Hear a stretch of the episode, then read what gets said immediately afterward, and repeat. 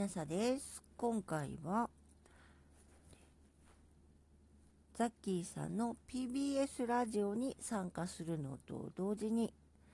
えー、すこやすみさんから、植物学者から見た桜のトークをリクエストされていますので、えー、牧野富太郎博士の植物一日一台より応答を朗読させていただきます。応答は中国の特産で日本にはない。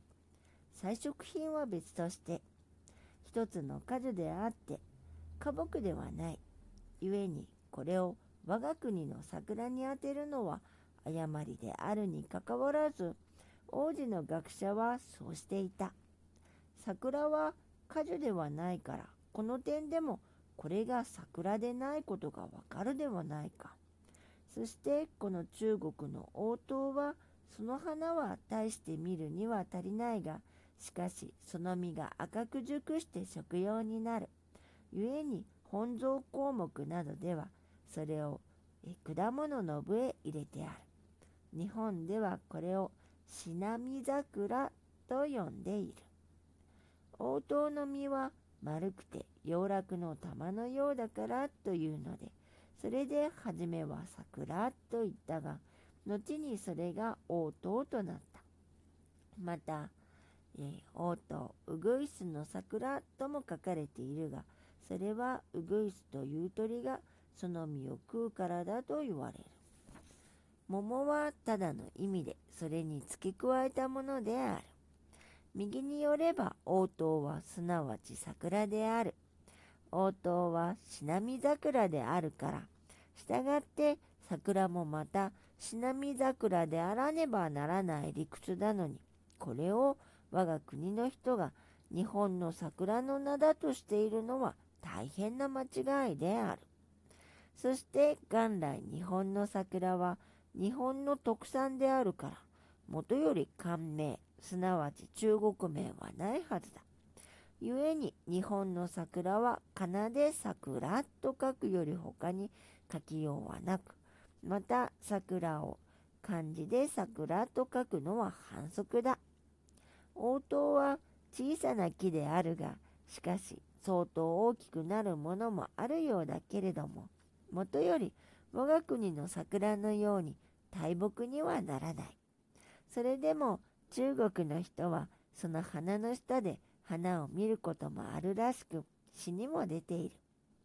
それはちょうど木の大きさの似ている京都のお室の桜の下でその花を称し楽しむと同種である。西洋、特にヨーロッパ産のスイートチェリー、学名はブルヌス・アビウム・エルの木が近来山形県下などで大変によく成長してその実がその季節にはおびただしく枝になって東京の市場へもたくさん出てきてこれを応答と呼んでいる。この名は疑いもなく応答から出たものであるから実はこのさくらんぼを応答と呼ぶのは無論間違っている。にもかかわらず今はそれが通り名のようになっていて訂正しようもないのは残念だけれどこのとうとうたる勢いには誠に致す方もなく、この訂正を要しない園芸界の人々に科学的の頭のないのを哀れに思っている。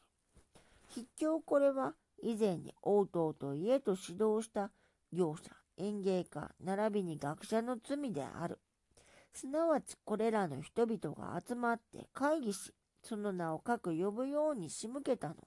全く自分たちの無学無識ぶりを遺憾なく発揮していて、そして名称を間違えるのは文化の恥だということを悟らないのだ。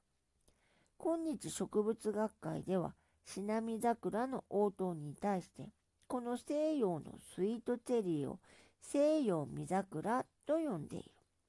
そしてこの二つを総称したものが、すなわち見桜である。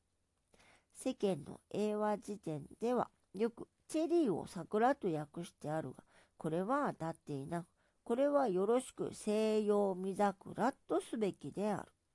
そして日本の桜を表さんとすれば、これをジャパニーズフラワーリングチェリーとせねばならない。